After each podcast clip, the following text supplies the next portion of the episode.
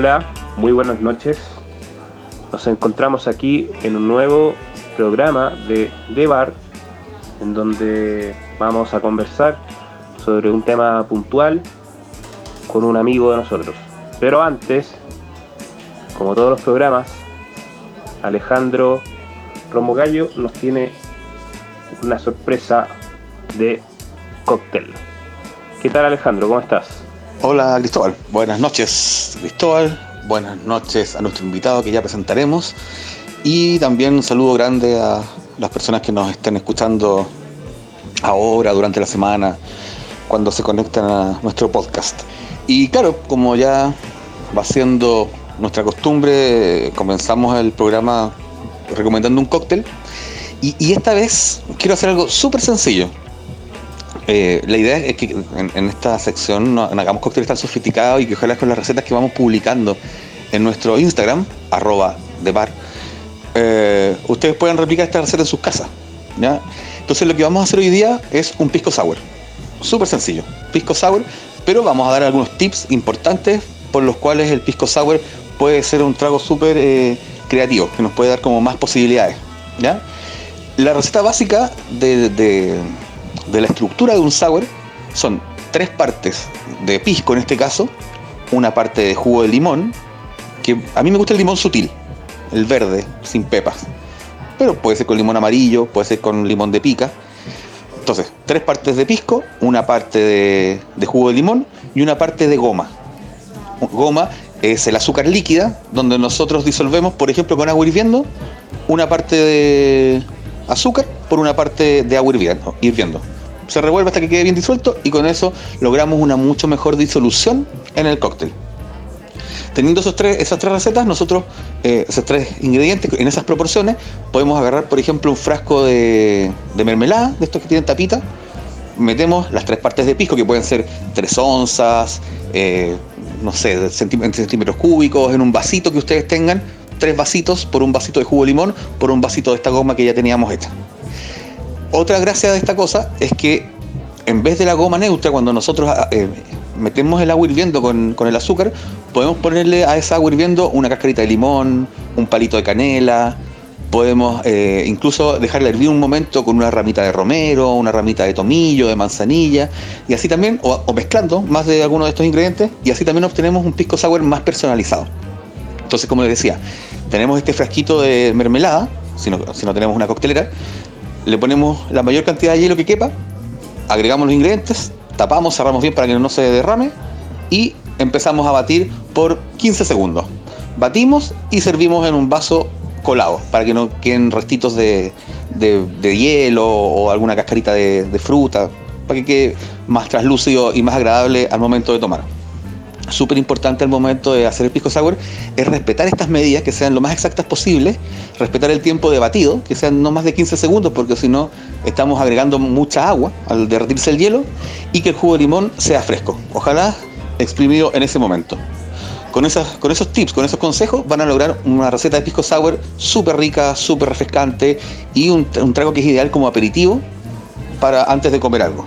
Así que esa va a ser nuestra propuesta de hoy, un pisco sour, pero que al momento de hacer la goma podamos eh, meterle alguna ramita, alguna cosita, así como algún menjunje de, nuestra, que salga de nuestra creatividad. Así que dime, Cristóbal, ¿cómo va eso? Bien, gallo, la variante de pisco sour. Eh, bueno, hay todo, hay todo un tema con el pisco sour. Eh, tanto, tanto que se debate con el pisco sour. Podríamos hacer otro programa sobre el pisco sour, de hecho. Eh, bien, queremos saludar a, un amigo que nos va, digamos, a dar una contraparte del tema que queremos hablar esta noche, que es de alguna manera, eh, bueno, hay varios rubros eh, de trabajo que han sido tocados y castigados por, por esta pandemia y uno de los más eh, complejos es el de los artistas, ¿no es cierto? Aquí tenemos un invitado, un, actor que es de la ciudad de Tandil, en, Argentina, eh, Cristian Majolo, que nos va a dar su punto de vista y lo vamos a ir eh, pimponeando en esta conversación. ¿Cómo estás, Cristian? ¿Cómo están muchachos? Muy contento de estar acá con ustedes y muchas ganas de tomar el pisco sour que, recuerdo que Cristóbal me lo hizo probar estando allá en Chile. Eh, nunca me olvidaré del bife de pobre y del pisco sour, que cada vez que salíamos a tomar algo, eh, tomaba pisco. Los mejores recuerdos tengo de todo eso.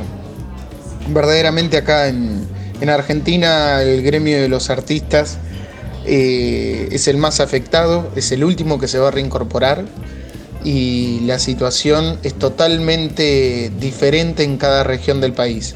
Principalmente acá en la capital, yo soy tandilense, como bien decías Cristóbal, vivo en la capital hace ocho años, en la capital federal, como si fuese en Santiago de Chile allí, y la situación en la capital es extrema, con muchísimos casos, 8.000 casos hay por día más o menos de infectados. Y por lo tanto los protocolos acá eh, hacen que lo artístico y lo cultural, tanto sea eh, dictado de clases y talleres, como me sucede a mí como profe de teatro, maestros de danzas y demás, no se pueden realizar. El teatro, todos los espectáculos que tenían cartel, todos paralizados desde la primera semana de marzo, la segunda semana de marzo, eh, todos en suspenso se han suspendido todos y verdaderamente no se puede volver con el teatro. Hoy precisamente me acaba de llegar un nuevo informe que salió en Telam y que salió en la Agencia de Noticias Nacional con alguna esperanza de volver a hacer teatro, eh, pero sin público, es decir, todo online y transmitido como si fuese por televisión. Y eh, todo lo que es rodajes cinematográficos también suspendido. Solo en algunas ciudades del interior, ahora como en mi ciudad de Tandil, eh, esta semana se habilitaron a través de protocolos la posibilidad de dar talleres de teatro, de talleres de stand-up, de danza, lo que sea, en espacios amplios, es decir, aquella gente que tenía, daba clases en lugares que eran reducidos, eh, el municipio le consiguió, no sé, museos, escuelas, lo que sea, para que puedan darlo en lugares más amplios, donde tengan un distanciamiento social, que no se puede tener en lugares pequeños. Comenzaron a hacer shows musicales eh, y algún que otro espectáculo, show de humor o de stand-up, pero no obras de teatro. Y, en el interior es como que de alguna manera eh, se está reactivando, ya que han quedado como burbujas, la gente no puede ingresar, eh, no se puede salir ni ingresar. Lo que es la capital federal es imposible y, según las informaciones que nos llegan todo el tiempo, hasta febrero del año que viene eh, no estaremos pisando los escenarios desgraciadamente. No, deja de ser eh, impactante lo que nos cuentas, Cristian. también hasta donde nosotros tenemos pistas y hemos sabido también de lo que sucede aquí en Chile, cómo se reduce el espacio de interacción social, que es como el concepto que se ha manejado más ahora, cómo se reduce el espacio de lo público, cómo se imposibilita eh, el encuentro y que en muchas manifestaciones artísticas ese encuentro eh, es fundamental. Eh, está la música y claro, podemos escuchar un disco. están este tipo de plataformas como un podcast, como la radio, que son son un polo de desarrollo importante. Como tú bien dices, eh, una obra de teatro eh, se podría dar por televisión. Eh, he escuchado incluso algunos que se hacía antiguamente radioteatro, como vamos contando una historia, actores, cómo hacer lecturas dramatizadas. De hecho, hace unos, hace unos programas atrás, conversando con una directora de teatro, nos contaba cómo ella, cómo la compañía ha ido publicando vía redes sociales los ensayos y así cada uno se ha ido reinventando y acomodando hasta, como te digo, esta imposibilidad eh, de un espacio común, de un espacio físico donde nos podamos encontrar. Lo conversábamos en algún momento con otros artistas sobre lo mismo. Entonces, eh, eh, específicamente sobre tu trabajo como actor, como profesor, como músico, estás reinventándote, como decías, estás viendo nuevas posibilidades, quizás creativas, quizás incluso todavía para otras posibilidades de creación eh, y también para que nos cuentes un poco cómo, cómo, has ido manejando, cómo has ido proyectando tu carrera, digamos, eh, respecto a esta realidad. La palabra es esa, reinventarse. El 2020 definitivamente, eh, desde que arrancó el año todos me decían, este es el año, Cris, este es el año para muchas cosas. Bueno, definitivamente es el año para reinventarse. en lo personal, yo había planificado un, un año de una determinada manera y focalizando mis trabajos como actor, como director, como docente, eh, el volver a la música, como autor, terminar ciertas cosas y escribir otras. Eh, tenía trabajos en cine, tenía trabajos en teatro. Eh, y llanamente yo estaba en cartel con tres espectáculos, estaba haciendo el método Broncol como actor todos los días viernes en una sala que justamente se llama El Método, una sala muy importante de acá. Eh, estaba los jueves haciendo en Timbre 4, otra de las salas importantísimas que tiene la capital federal. Eh, eh, estaba haciendo J. Timberman, un espectáculo que estuve dos años haciéndolo en el Teatro San Martín, que es uno de los teatros estatales más prestigiosos de la historia del teatro argentino. nos fuimos a una sala alternativa de teatro alternativo, semicomercial, que es Timbre 4, y teatro independiente también. Y a la semana de hacer funciones, en esta tercera temporada que teníamos planificado tres meses, íbamos a estar con funciones hasta julio, pandemia. Eh, el método Gronholm, lo mismo, funciones hasta julio, segunda semana de marzo, pandemia.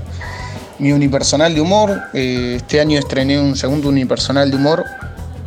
Yo vengo guiando estos últimos tres años He hecho más de 300 funciones en gira, eh, girando casi de, jueves a domingo y haciendo funciones, no sé, eh, he estado chicos, les juro, haciendo funciones de martes a domingo con tres espectáculos en cartel. Y imagínense ahora hace 120 días que no salgo de mi casa y, estoy acostumbrado a todas las semanas a hacer 2.000 kilómetros. Eh, estaba con mi personal en gira que tenía hasta julio y agosto tenía ya funciones vendidas, todo cancelado. Entonces, desde lo teatral como actor, todo suspendido. Los proyectos que tenía como director este año, eh, he dejado todo encajonado. Películas que tenía eh, a rodar, todo que no se sabe ni siquiera si se va a hacer. Estrenos que tenía tres pelis este año, que son las que filmé el año pasado. Una se estrenó en Flow, que le iban a hacer estreno en cine comercial y definitivamente se estrenó en Flow, que es una plataforma como si fuese Netflix, pero de una plataforma de, de cablevisión. Y se estrenó ahí y bueno, están... Eh, y es una peli que va a Cannes, imagínense, es un peliculón de género que va a Cannes, ya está seleccionada y tuvieron que hacer el estreno ahí porque no se pudo hacer comercial y no saben cuándo lo van a hacer. Otra de las pelis nacionales que hice acá con Eduardo Pinto, no se sabe eh, si se va a estrenar en salas o directamente se estrena en la plataforma Contar o Cinear, que, son las plataformas de cine argentino, plataformas digitales.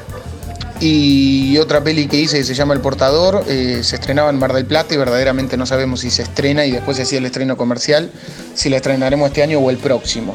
Entonces todo lo que es audiovisual y teatral que tenía proyectado, todo cancelado. Y dije, bueno, eh, no me queda otra que, hacer, que reinventarme.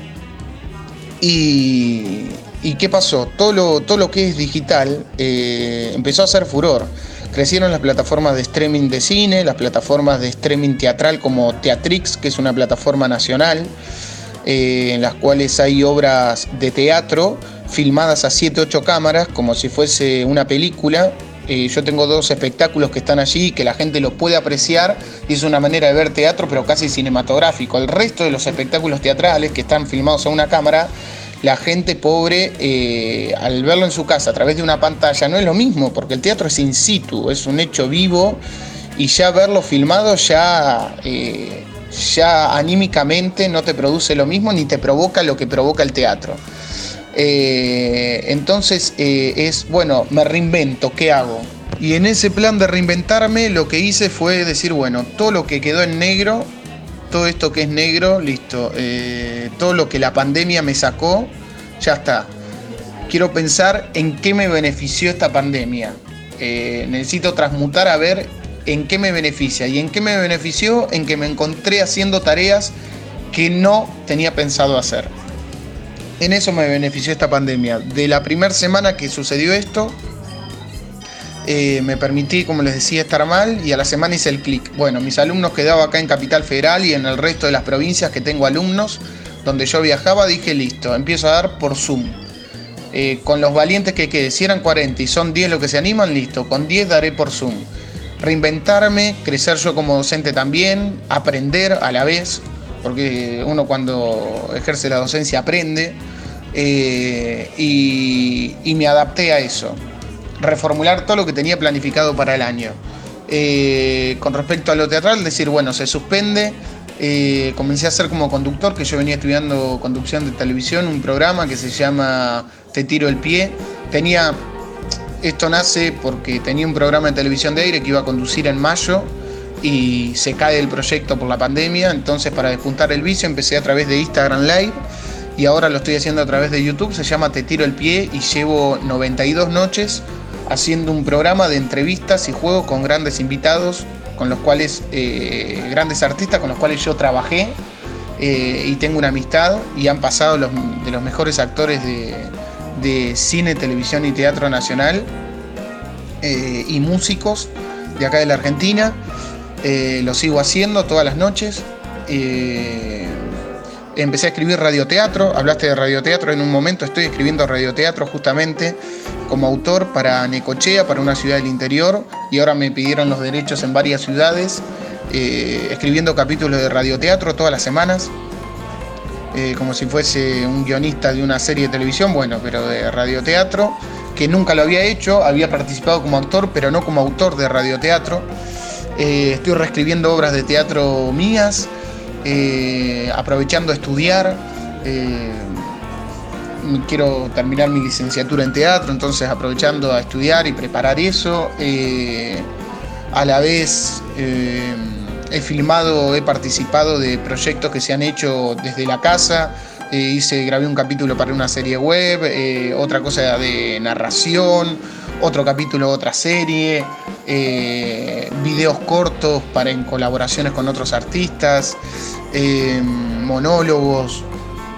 Me he participado todo eso y en especial, en especial eh, recuperé hábitos y cosas que había abandonado hace mucho tiempo y uno de ellos fue mi segunda pasión que es la música. Bueno, es, son muchas cosas las que, las que estaba haciendo Cristian, ¿no? Me pongo a reflexionar en relación a otros capítulos. También ya entrevistamos a un, un músico eh, que también vive en Buenos Aires, ¿no?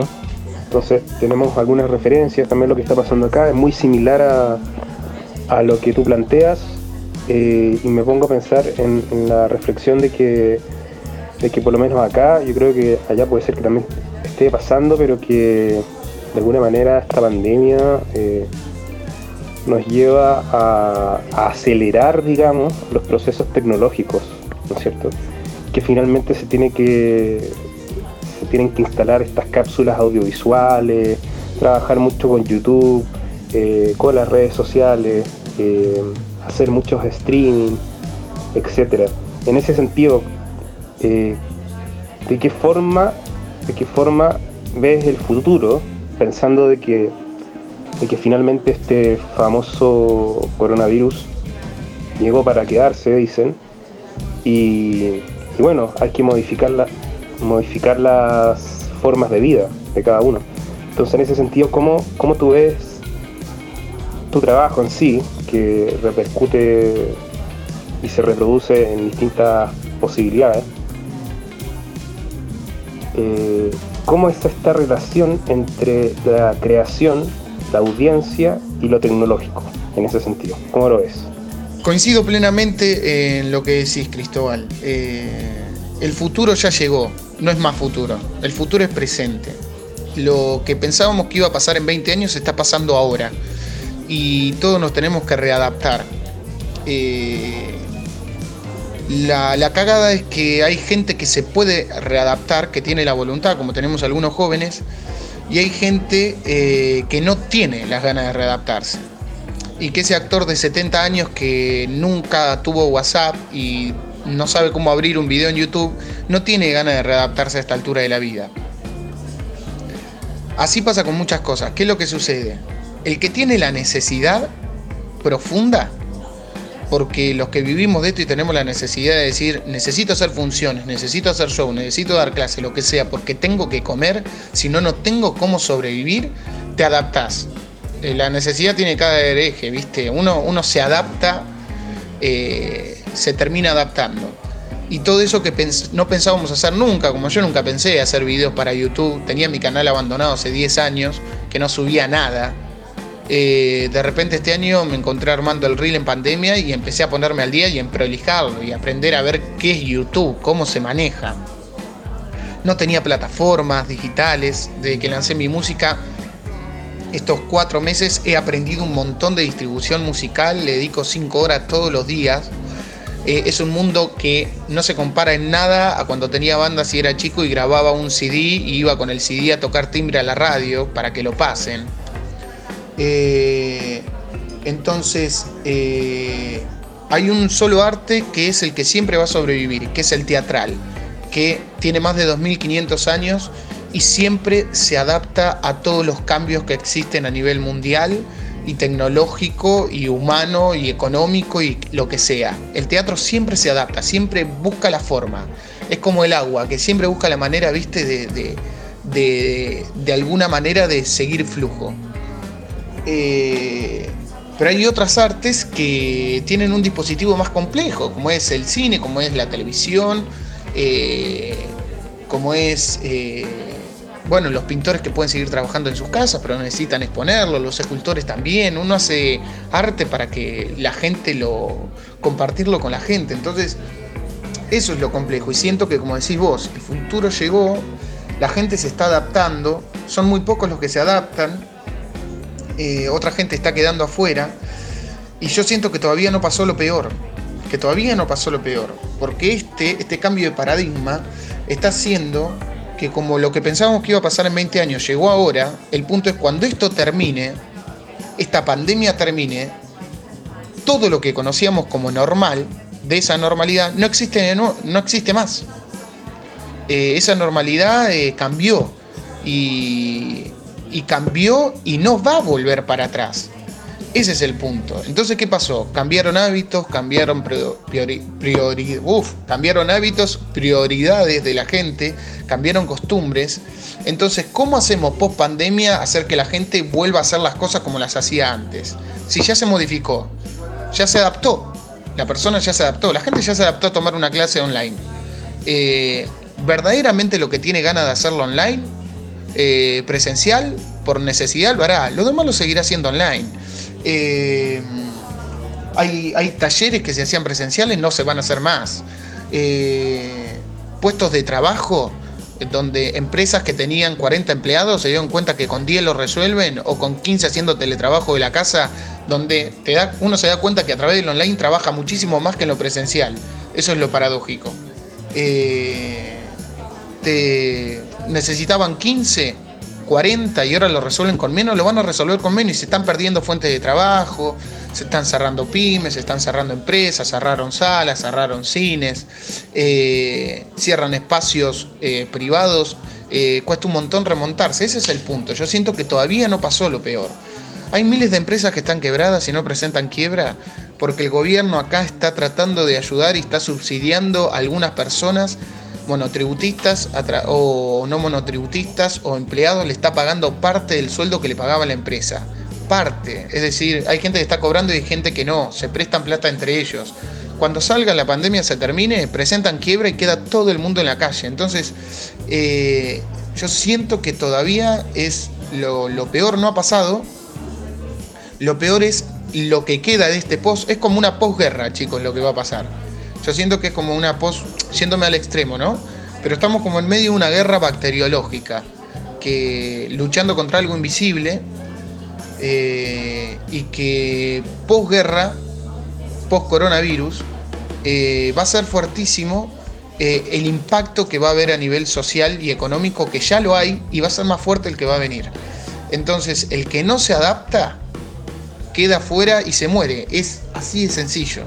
Y es muy complejo, es muy complejo. Y los que trabajamos, los trabajadores independientes que vivimos del día a día, eh, este momento la están pasando mal, pero muy mal. Eh, me parece de mucho interés lo que dices. Eh, como hemos ido en de los diferentes programas y contigo también reflexionando esta capacidad de reinventarse, esta capacidad de, asumir los cambios, de que los cambios se, suscitan cada vez más rápido. Y es muy lindo lo que tú dices respecto al teatro. Cómo el teatro se adapta, sí, pero también sigue sobreviviendo eh, en su esencia, en lo que es el teatro, en la performance en vivo que está ahí de la persona eh, actuando, justamente. Eh, y eso no cambia. Y esa es la necesidad. Y, en gran medida nos hemos dedicado con Cristóbal, porque claro, venimos del mundo de arte, estudiamos arte, pero entendemos el arte como un espacio de reflexión, un espacio de reflexión común. Y hace mucha falta eso. Da para mil programas, para mil temporadas. Eh, eh, sí, nos enganchamos, nos enganchamos todos y, podemos como conversar mucho de esto, pero hay que darle también un punto final a esto.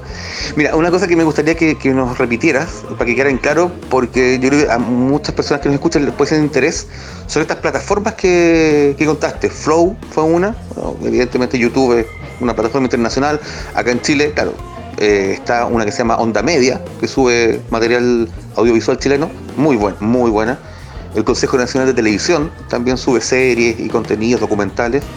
Me gustaría que nos dijeran más sobre Argentina. Eh, ¿Qué plataformas podemos visitar? ¿Dónde podemos ver más documentales, cine argentino eh, o, algún material de ese tipo? Ya para despedirnos y desde ya agradeciéndote tu, tiempo. Así cuéntanos eso un poco. En Argentina está eh, una de las plataformas de teatro es Teatrix con X al final Teatrix buscan y se van a encontrar con de las mejores obras de teatro nacional argentino en las cuales eh, pueden pagan nada. Sería, qué sé yo, acá en Argentina vale 200 pesos, es lo mismo que vale Netflix, para que se den una idea y pueden disfrutar de, ver de ver de las mejores obras filmadas profesionalmente a siete cámaras. Eh, también a través de Alternativa eh, Escena o Alternativa Teatral, que es eh, una de las plataformas de compra de tickets y difusión de teatro, o de PlateaNet y demás, se han abierto la posibilidad de un montón de obras de teatro independientes cargadas que la gente a través de la gorra virtual, que es un sistema que estamos implementando. Yo ahora la semana que viene eh, hago un espectáculo de esa manera, eh, espectáculo que hice, que está filmado y que a través de una gorra virtual la gente le llega el link a la casa privado y puede disfrutar de la obra filmada. En cuanto a cine, hay un montón de plataformas que se han abierto. Está Contar, Cinear, que son las plataformas principales de cine argentino. Eh, y que todo lo que se estrena a nivel nacional eh, se sube a esas plataformas también, eso es desde hace tiempo. Y se abrieron otras plataformas momentáneas por este momento de pandemia que ahora no recuerdo los nombres. Eh, además está Flow, esta otra plataforma como Movistar que tiene también sus series. Flow que es de Cablevisión, que le sale para hacerle competencia a Netflix. Y, y nada, con, respecto a plataformas está eso y seguramente hay muchas más que, me estoy olvidando y, dejando afuera, pero acá eh, eh, los artistas argentinos todo el tiempo reinventándonos. Y lo más maravilloso que ha dejado esta pandemia, chicos, es que se han armado agrupaciones y asociaciones que no existían. Existía la Asociación de Actores, Argentina de Actores, de Directores, de Autores, de escenógrafos, de vestuaristas y demás, pero se han armado agrupaciones, como por ejemplo el PIT, que es una agrupación de todos los profesores de teatro independiente del país, eh, agrupaciones de todos los escenógrafos y vestuaristas, de agrupaciones de, actores, eh, como por ejemplo artistas solidarios que eh, juntan dinero para ayudar a los compañeros que están en peor situación, que no tienen ni para comer y para llevarle comida. Se ha unido mucho el ambiente artístico, muchísimo. Se han limado asperezas, estamos todos en la misma ayudándonos y armando protocolos y, trabajando, generando un montón de, estatutos, convenios, protocolos y demás para el futuro. Que eso es maravilloso y es gracias a esta pandemia. Eh, nada, por mi parte agradecerles a ustedes, agradecerles por, esta comunicación, por esta posibilidad también y difusión de lo que uno hace. Para mí es un placer. eh, sueño con ir a Chile a trabajar en algún momento. He ido a filmar un comercial nada más de Coca-Cola. Eh, y nada, invitarlos, invitarlos a, que me sigan también en mis redes sociales. eh, y Cristian Majolo, eh, oficial, y Cristian Majolo Música. Y invitarlos a que escuchen mi música. He lanzado dos videoclips en plena pandemia. Comencé mi camino solista este año y en plena pandemia saqué dos videoclips. Filmado uno en la plaza de la esquina de mi casa, que era un lugar preciso que me venía bárbaro para el video, y otro acá en el living de mi casa que se llama Baila conmigo, y el otro Eterno Romeo y invitarlos a escuchar mi música que también está disponible en todas las plataformas digitales del mundo. Spotify, iTunes, hasta en TikTok. Muy bien, Cristian. Eh, sí, ayer eh, estuve escuchando Eterno Romeo y bueno, al escucharte eh, se, se ve que estás bien, estás bien posicionado en esta, en esta cruzada de la, de la reinvención de las personas, tanto espiritualmente eh, como laboralmente, que son dos cosas bien importantes, que van intercruzadas. Bueno, eh, te queremos dar las gracias por participar en este capítulo, en donde quisimos abordar el concepto de reinve- reinventarse en, en cuarentena. Y te agradecemos tus palabras y la conversación, por supuesto. Yo les agradezco a ustedes, chicos, eh, y creo que sí, que estamos en este año. eh, los que entendemos el arte también como una autogestión y no esperar el llamado, sino que el trabajo me encuentre trabajando. Eh, en este momento creo que estamos tratando de transmitirle eso a todos los compañeros que, que no lo veían así, ¿no? Eh, es el año para autogestionarse, para reinventarse y para buscar la forma permanentemente, porque el futuro que nos espera, eh, tengo la sensación de que esto digital da oportunidades para todos, pero también le, le quita oportunidades a muchos. Entonces, no nos queda otra que reinventarnos para sobrevivir. Les agradezco muchísimo, muchísimo.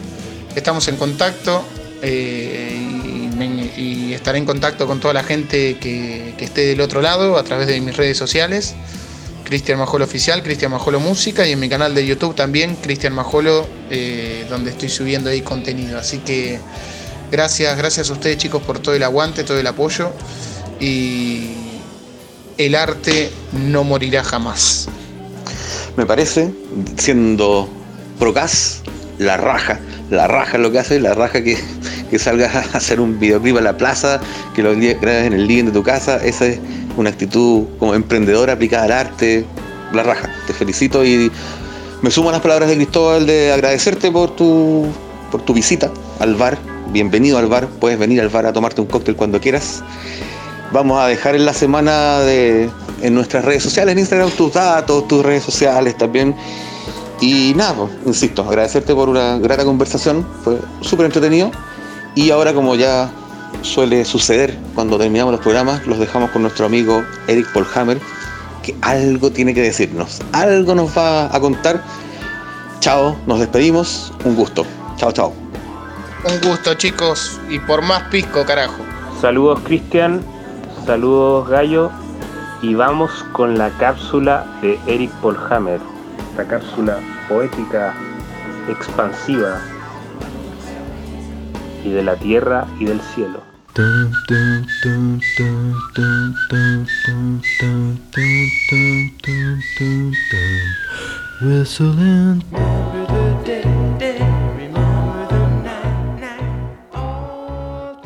Exclusiva hoy para las paradojas del ascenso inmediato Guru Ninik nos hablará en hindú inglés acerca del éxito. Traducción simultánea. The word exit means going outside. La palabra éxito significa salida. Therefore, the cinemas, the exit.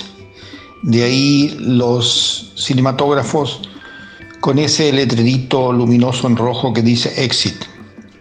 Remember, exit means salida. Recuerden, éxito significa salida. Exit doesn't mean status quo. Éxito no es una situación definitiva. Marcelo Bielsa, Marcelo Bielsa, de DT, el director técnico of football, del fútbol, said, dijo, the exit endures one minute. El éxito dura un minuto. What does it mean? ¿Qué significa? That the exit endures one minute. Que el éxito dura un minuto. That the explosion, que la explosión of the exit, de la salida, the euphoria, la euforia endures one minute. Dura un minuto. When you give exit to the bread, cuando brinda salida a los panes, or the poems, o a los poemas, or you give the exhalation of the breath, o da salida al aliento, that is an exit. I'm not against the salesmen, no estoy en contra de los vendedores that obtain the goal, que obtienen su meta. I congratulate them, los congratulo. Very good. But I also agree with Buddha, también comparto con Buda, when he was asked, cuando fue preguntado, which is the road to happiness? ¿Cuál es el camino a la felicidad? He said, he answered, dijo, respondió, happiness is the road to happiness. La felicidad es el camino. That is the importance of the process. Esa es la importancia del proceso.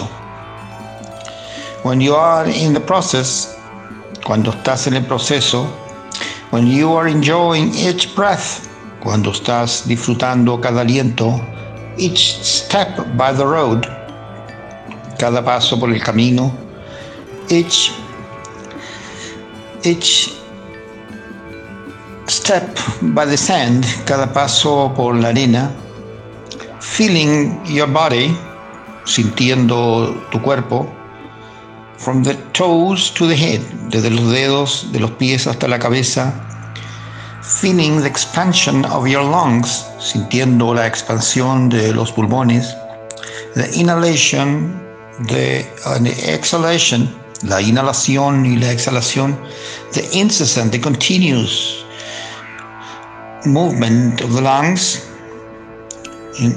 el continuo movimiento de los pulmones, de los pulmones, like an accordion, como un acordeón, and you are feeling the air y estás sintiendo el aire coming and going by your lungs, sintiendo el respirar del aire en los pulmones. And you are enjoying everything that you see and smell and touch. Estás disfrutando cada cosa que ves y tocas y hueles. Then you are in the road of happiness estás allí en el camino de la alegría. Happiness is the road and the goal. La alegría, el disfrutar es el camino y la meta. Dejamos hasta aquí la brillante intervención de Guru Ninik y los esperamos la próxima semana en un bloque tan interesante como este. Sigan ustedes disfrutando de este magistral programa radial, conducido flamantemente por Alejandro y Cristóbal. Muchas, muchas gracias. Thank you very much.